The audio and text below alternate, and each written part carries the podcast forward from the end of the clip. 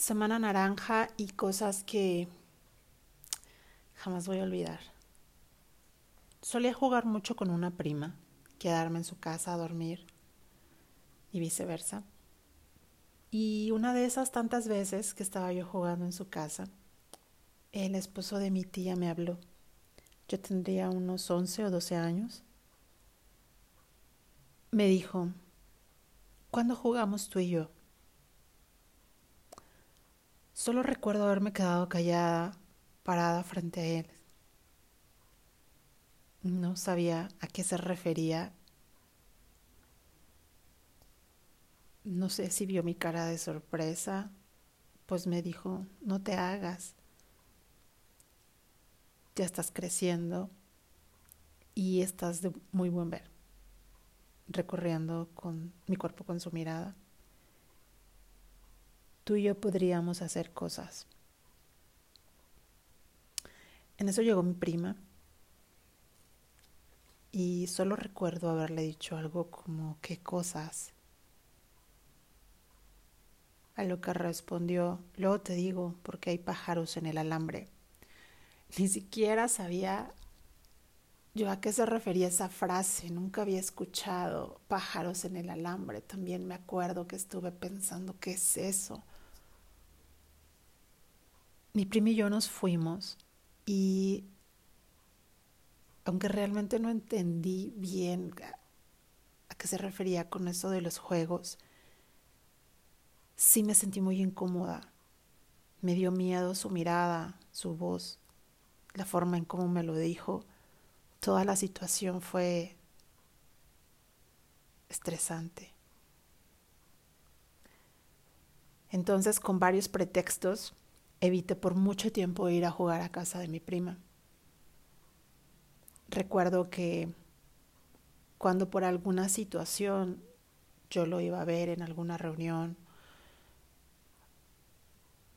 trataba de de cuidar lo que iba a, vestir, porque me daba miedo que, no sé, volver a vivir esa situación de que de repente nos quedáramos solos y me dijera algo así, o, o algo. Yo sabía que, que aunque no hubiera esa oportunidad, sabía que me veía y recordar su mirada me daba, me daba miedo. Ese mismo tío en alguna de las reuniones familiares se quedó a dormir en mi casa, se quedó toda la familia. Y al otro día escuché que mi mamá contaba que, que le había agarrado las piernas mientras dormía. De alguna forma ah, se levantó en la noche y llegó hasta allá. A mi mamá le daba mucho miedo contárselo a mi papá porque sabía lo que involucraba, también la escuché decir eso. Yo conociendo a mi papá sabía que eso involucraría un pleito muy, muy grande. Hay muchos secretos que se guardan en familia.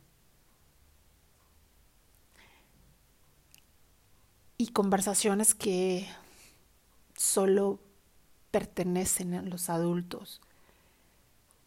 Creo que mi tía sí se enteró eso no lo recuerdo.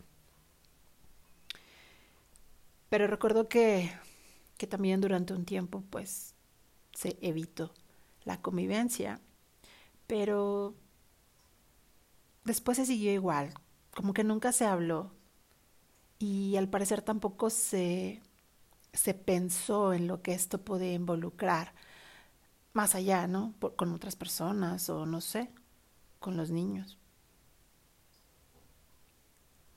creo que se vio como un evento aislado, como, ay, pues estaba borracho, no sabía lo que hacía. Ahí aprendí que tampoco estás segura en tu entorno familiar.